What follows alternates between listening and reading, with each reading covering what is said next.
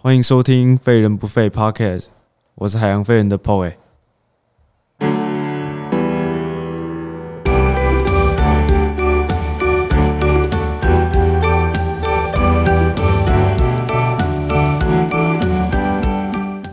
好，我们今天邀请到我的小学弟耀英。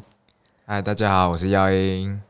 哦，听说耀英你最近不是最近，是前几天就刚好因为一个台北的一个计划嘛，然后办了一场静谈。这应该是你自己个人的第一次这样，就是公开找大家来一起静谈办的这个第一场活动是吗？对啊，对啊，就是跟那堂课的一群伙伴一起办了一个静谈的活动。那你稍微简单介绍一下那一堂课，然后目前为止给你的启发。哦，嗯，我参加那可能叫做启程，它是一个帮助你在三个月内可以让你学会如何去拟定计划，以及如何去支持你的伙伴，跟你的伙伴一起创造一个不一样的、不一样的，呃，不一样的火花吗？不一样。激起不一样的想法，这样。对对对，他可能就是每个人大家都有自己的想法，但是他在那边的话，会学会如何去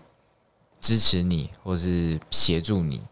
然后提供你不一样的想法，嗯哼，给你的不只是像一般可能我们面对面给你会是方法，但是他给你的是一种想法，嗯让你看到不同的可能性。嗯哼。我先说这个，我没有帮什么启程业配哦，因为我我也是就是刚好顺道想要了解一下啊。如果有兴趣的听众朋友，可以去观查一下启程这个这个计划。然后，如果你觉得你对你周遭的比较封锁或是比较封闭的这些交友圈或生活圈，呃，感到很疲倦或是厌倦的话，其实可以尝试一些不同的计划来认识不同的人。跟耀英刚讲的一样，就是会有激发出不同的想法，让你有想到更多合作的可能。好，那我们拉回来正题，就是你这个净摊的活动，你自己觉得办的怎么样？哦我办觉得办的还算不错，只可惜就是时间选的比较尴尬一点。就是刚好我们选在是我们学校期中考后面的时间，所以诶，刚好很多同学都会要回去回回自己的老家之类的，所以我其实邀了蛮多人，但是都没有办法，是就是抽空过来。嗯哼。好，那我们先先谈一下你的前期准备好了。前期准备其实是一个还蛮花时间的一大项的功夫，是吧？对对对对，还蛮花很多时间的，嗯因为我们一开始卡在的第一个问题就是，诶，我们要去哪里进滩？我们选了蛮多的地方，有像是诶新金山浴场啊，或者是中角湾，或是还有和和和四那边吗？还是哪里合？适啊，和四那附近。然后我们选了蛮多地方，后来原本是暂定是在呃那个叫叫什么国小，嗯，有一间国小那边有一个海滩，然后那边有蛮多垃圾，在哪里取啊？也是在金山那边。嗯哼，对对对对对。然后，但是后来我们遇到第二个问题就是，诶，我们找不到合作的机构。我们一开始原本想要找小学一起合作，就是诶，我们可以带小朋友们认识一下海洋保育的东西，或是认识一下海洋生物，然后下午再带他们去做净滩。原本我们的计划都是这样，可是其实其实我们一直联络不到合作的机构，因为小学那种那种合作啊，通常都要一开始开学就要谈好的，就是中途这样插一个合作，他们好像通常不太接受。是陆陆续续问问问到有一两个是说，哎、觉得净滩有点比较危险，因为对于小朋友来讲，海滩其实还算一个比较危险的地方。嗯开放式的比较开放式的水域，对对对对，他们可能就会比较活蹦乱跳或怎么样的，所以他们后来比较折中是说，哎、那不然就是我们来讲解一下海洋就好，就讲解一下海洋保育啊，或是相关的其他的知识给小朋友们。然后结果后来又那个机构又有讲讲讲，好像又后来又取消了，所以后来我们决定说啊，那就来找自己身边伙伴就好了，所以就开始陆陆续续找我们自己身边的朋友啊，或是家人来。像我自己就邀了几个朋友跟我的家人一起去净滩。嗯哼。然后其实我刚有听到一些重点啊，就有关于这些机构的合作方式。那其实我这几天也有听到几个还蛮蛮有想法的一些人士啊，像像是我这几天在听几个 podcast，像叶秉成教授跟那些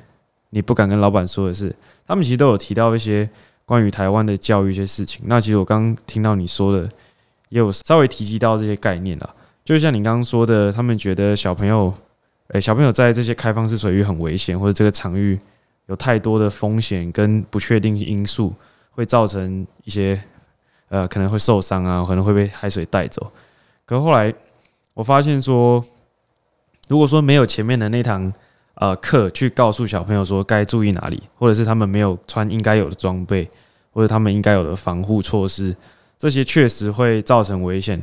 可是我觉得合作的机构应该是要诶、跟你配合，说要怎么怎么穿戴啊，怎么保护自己，对，然后你同时也要授予小朋友或者参与者这些知识。我觉得这才是参与净滩或者参与水域活动最最重要的概念，对吧？除了保护自己，也可以更了解说台湾的海域有潜藏哪些危险。对，这我觉得比较重要的。那海洋保育跟前面的那堂课，你也提及到了很多相关的一些知识。然后前在这阵子之前，其实你有一直来问我说，哎，海洋保育这个词的定义是什么？还有相关的一些内容跟你想表达跟想传达的意义跟价值给你的参与者。那你觉得在这中间你有学到什么吗？就是更了解说，诶，海洋保育其实听起来很难，但是其实做起来其实是可以从自己身边小事就开始做起的一件事情，并不是我们想象中的好像特别的艰难，一定要做到某些东西才算到做到海洋保育。嗯，但其实要做到完整有系统，也是真的蛮难的。只是啊，从一小一小一小一件事情累积开始，说不定就是你的想法跟你的概念会越来越大，然后你能凝聚的一些人跟影响力也越来越强。对吧、我觉得主要还是从我们开始做起，然后慢慢影响身边的人。那你觉得你在这个办这个活动之中，从学习如何讲课，然后备课到活动，那你这中间你觉得最重要的那个 key value 是什么？就是我知道很常看到你有点落失落的样子，就是有点反感，然后办活动好像很麻烦，但让你就是坚持要走到呃活动办完成这个这个最重要的价值，你觉得是什么？嗯算是对伙伴的承诺吧。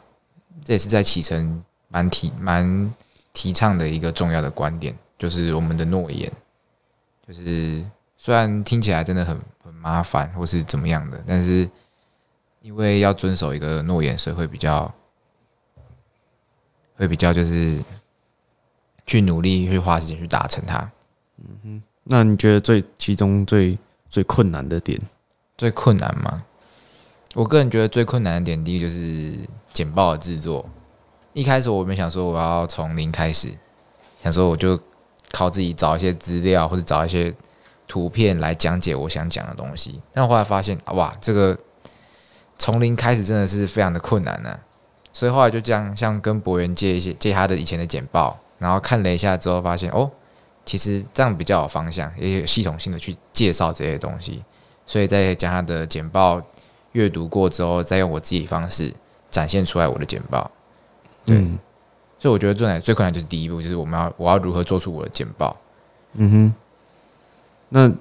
好，那我们以后面的这些结果来说，就是你呈现的这样的简报，那你觉得听众给你的反馈，还有你自己的表现，大概是什么样子？嗯我是觉得我自己在介绍这方面这些东西的时候，我是觉得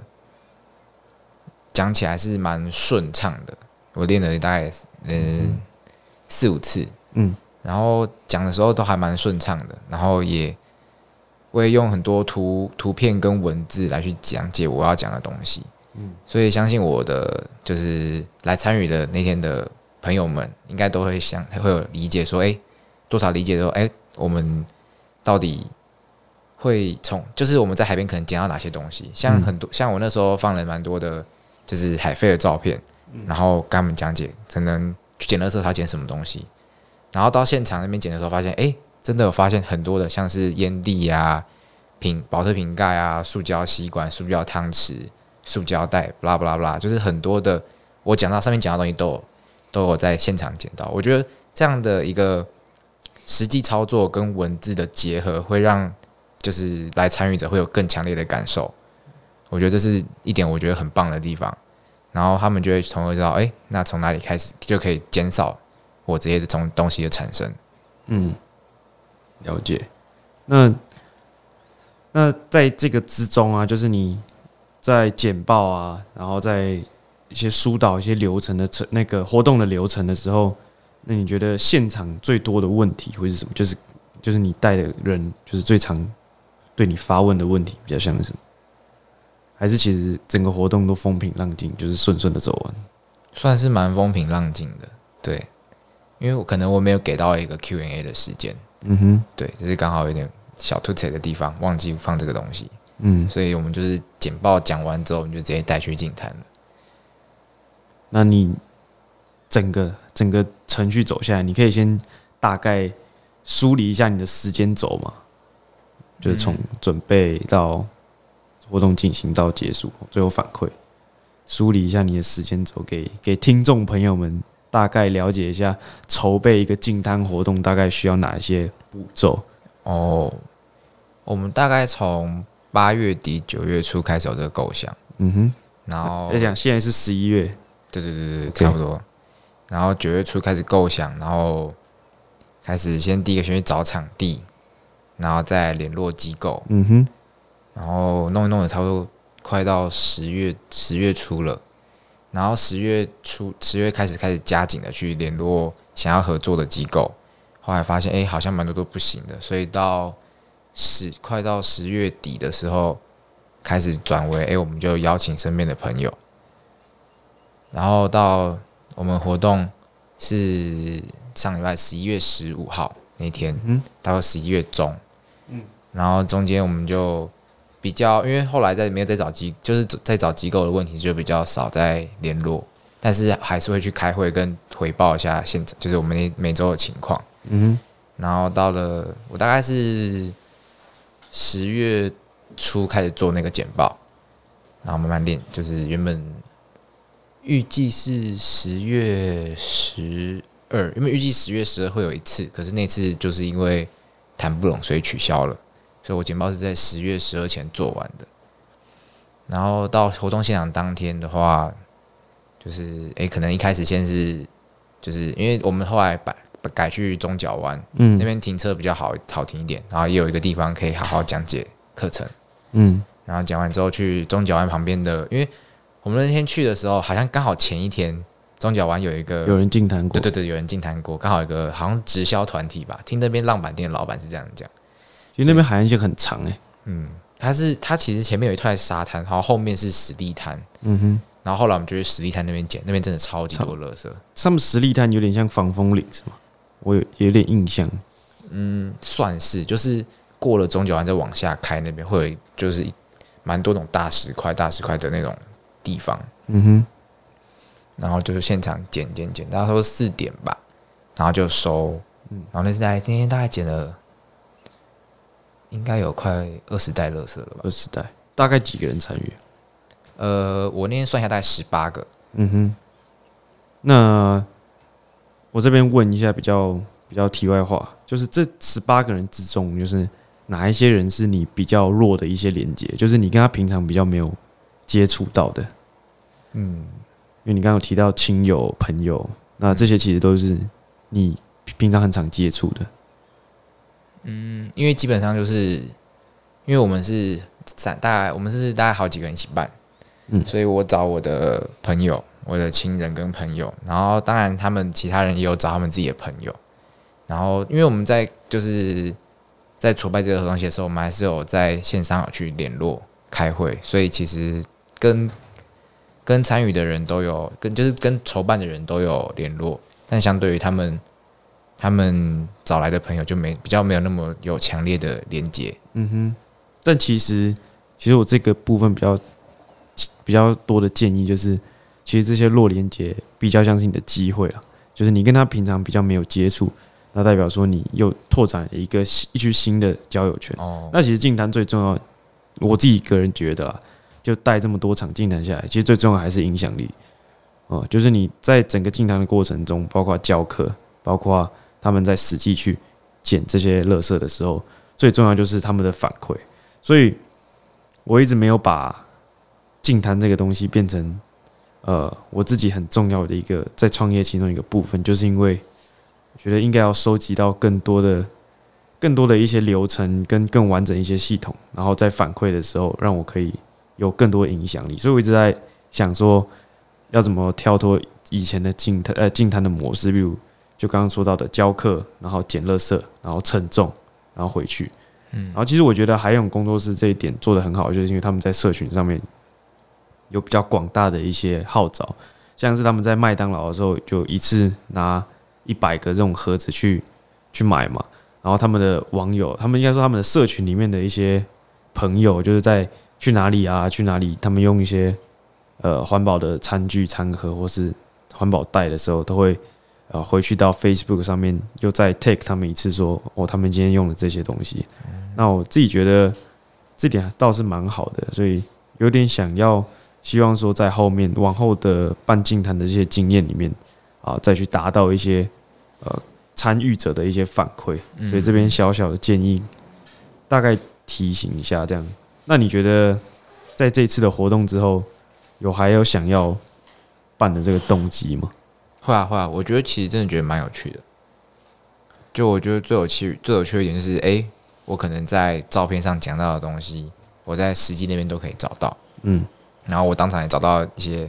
像一般看到浙江浮标都是小小小小细细长长的，对我在那看到一个比较大颗椭圆形的，嗯哼，对啊。然后一般以往听到海漂销，可能是哦知道这个东西，或者知道只知道图片而已。然后哎，现场其实看到蛮多海漂销的，嗯哼，对对。哎，博那个博要不要科普一下海漂销是什么东西？海漂销这个东西，其实在啊，海滩上面还蛮常见，它是花枝的硬骨骼，对，它就是藏在花枝的那个外面的那个组织的下面。那其实它真正的生物的一些，它生物的一些说法呢，我其实不太确定。那我知道它是它的硬骨骼，就是很像小卷啊，或是套丢身体里面那块塑胶，对，大家都以为塑胶，那其他就是就都都都是他们的骨骼，对，都是这些。呃，我们所谓的头足类的骨骼，对，那其实它，诶，花枝啊，相对于套 Q 跟小卷来说，花枝的相对硬，然后它比较深，颜色也比较深，它不是透明的，对，它是白色的，对，然后很容易在海滩旁边捡到。那这些东西其实你要收集回去也是没什么，我是没什么意见啦，但它属于自然的是自然的一些。自然的一些东西，所以你可以直接放在沙滩上是没关系的。它是属于自然界的产物，所以其实我们在净滩的时候不需要把它捡起来，就让它留在那边，让时间去把它分解掉就好了。对，这也是讲很重要的关于人造物与非人造物这两块。的确，像我们那边还有看到很多人造物，包含不管是我们刚才讲的保特瓶啊，或是吸管，又或是塑胶汤匙，但还有看到一个最重要的东西，就是。渔民捕的渔网，嗯哼，就是其实在那边看到很多的渔网跟线，其实是卡在石缝中间，嗯，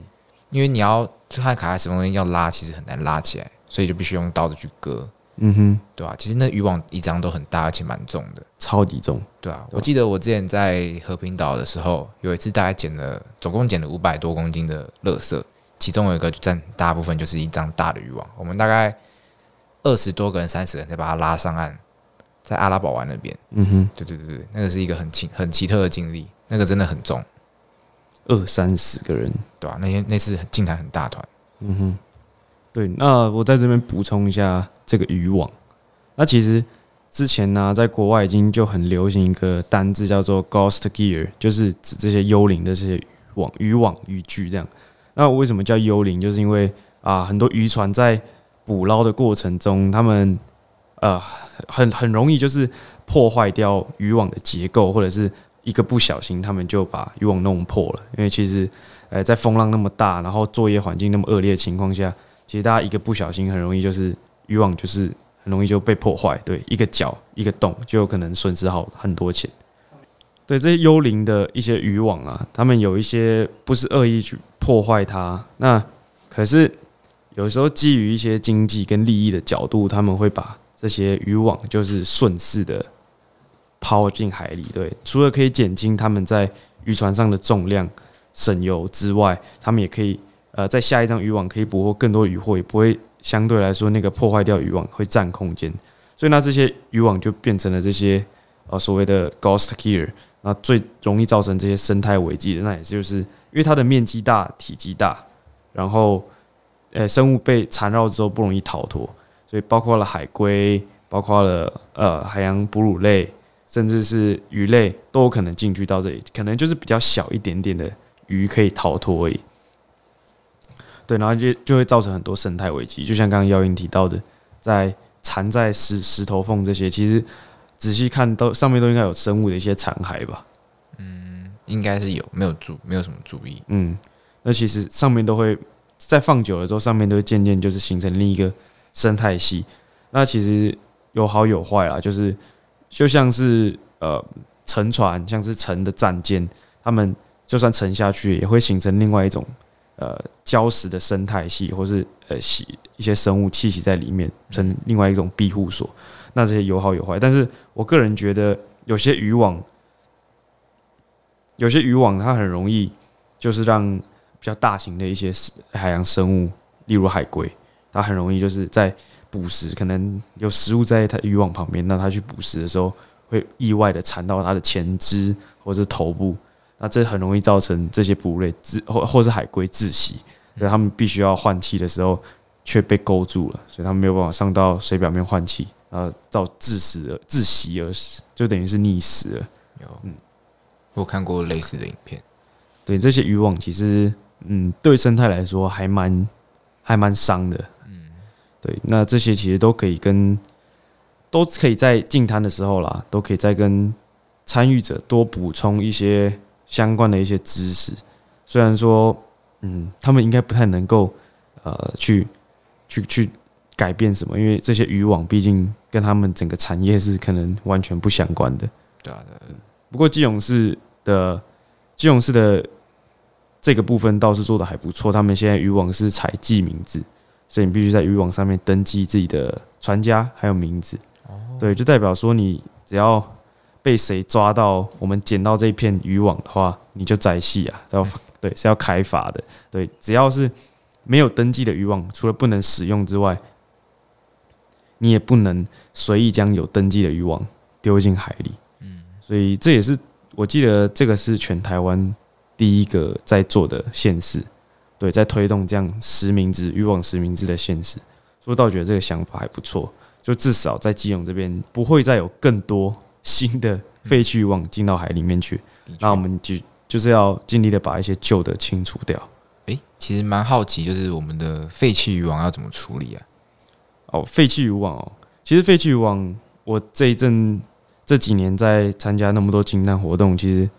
嗯比较多的都还是以一般垃圾处理。那好一点的会有艺术创作，会把废弃渔网收集起来，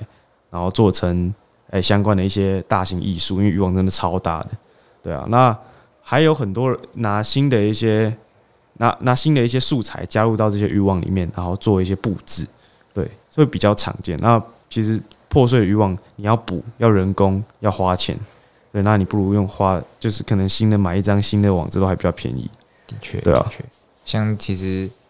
不知道大家有没有去过那个猴童那边？其实猴童那边蛮多都是利用那些废弃的浮球，因为它有两颗耳朵，看起来就很可，很像一个脸，一个动物的脸。嗯所以很多猴童那边的居民呢，就会把它彩绘，变成一个装置艺术放在那边，吸引游客来拍照。对有看到那个耳朵就很，他们可以改成猫啊或青蛙，就很可爱，很可爱。对，这就是。废弃物再利用的一些想法，对啊，对啊，我觉得这个这个一个行动还蛮有趣的。嗯，那在在这集的最后，来问一下耀英，就是对于净滩这个行动，就是这个 action，你觉得对目前的环境有什么正面的影响？那还有对社会有什么正面或负面，其实都可以啊，你都可以提。那你觉得？当下或是这样的行动，是不是就是真的能够解决一些海洋垃圾的问题？嗯，我认为这净滩它只是一个讲真的，对于整个环境来讲是一个很微小、很微小的一个举动。因为毕竟我们就像之前博源在影片有讲过，就算我们再怎么努力拾起这些垃圾，还是比不起我们人类制造垃圾的速度。对。所以其实我们在做这东西，真的只是一个很微小、很微小的一个一个举动，但是会希望来参加的人能够知道说，诶，究竟哪些垃圾是我们自己丢下去的，或是哪我们从哪里就是产生的，不管是我们用的一次性餐具，或是塑胶袋，或是塑胶吸管、保特瓶等等的，哪些东西是我们就可以从源头就开始让它不要再那么多的产生。嗯哼，这样或许对社会会有一点正面的影响力，同时也可以达到就是为地球跟海洋做一份好的保护。嗯毕竟如果没有从源头做起，我们就算办了一千万场净滩，它垃圾还是那么多。我们那天大概捡了四个小时，其实那片海滩我们根本没有捡完。我放眼望去，还是一堆的垃圾，我们根本捡不完。对，其实我们真的能够做的非常微小，所以希望主要是希望能够来参与的人会知道说哪些东西是他们日常生活中看得见，而且是他们日常生活中留下的垃圾。然后如果可以的话，就从那边开始减少，从自己生活中减少那些垃圾的产生。对我觉得这是认为净滩最大的意义是在这里。嗯哼。那其实关心环境，我已经算是有大概三四年。那我想请，就是问一下耀云，就是如果说一般的初阶者或初心者就开始想要投身于这个议题，那你觉得有一些嗯比较最小可行的一些行为，你觉得是什么？哦，其实其实真的可以从我们生活做到非常多啊，不管像是诶、我们自自己在携带环保吸管啊，或是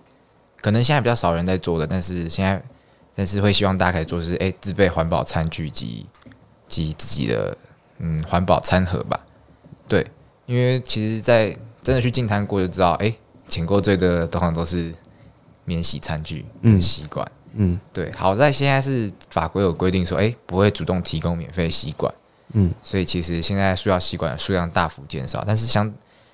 但是其实讲还是很多店家会放在外面给你自己拿，嗯，对，因为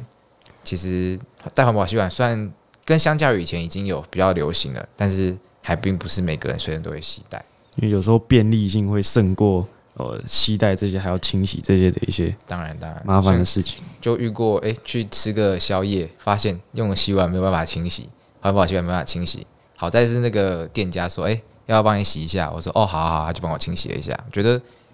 当然店家看到环保吸管还是会主动帮你去清洗，他们不太会去排斥说不帮你洗，嗯，对啊，他们或许觉得这是一个比较好的举动。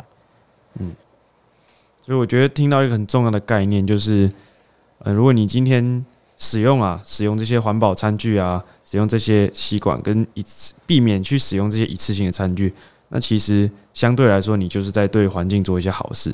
那我之前听到一个还蛮不错的一个想法，就是说，如果你今天进滩啊，去海边捡了三四个垃圾，结果你回到家又用了十个一次性的餐具，那其实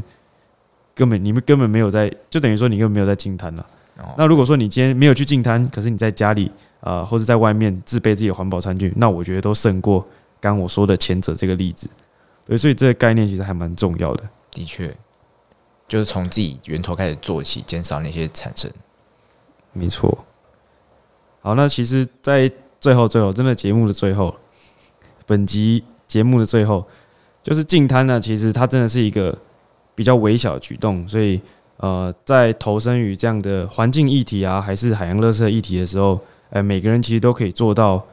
呃，自备一些环保餐具，自备自己的一些嗯常使用的环保袋，或是自己密封的，像我自己就会准备食物袋啊，呃，细胶的那种环保餐具盒，就避免说，呃，就危急的时候想要吃东西，或是想要解馋的时候，手边没有可以装的东西，所以就会自己都赶快放在背包里。所以这就是一个、呃我自己的一个自身的一个呃，我自己自己会准备的啦。所以就看听众朋友自己平常有什么配方，或者有什么小 paper，都可以在下面留言。那我们今天就谢谢耀英啊、小学弟耀英来到我们的 podcast 节目，好，谢谢博远，谢谢大家，拜拜拜拜。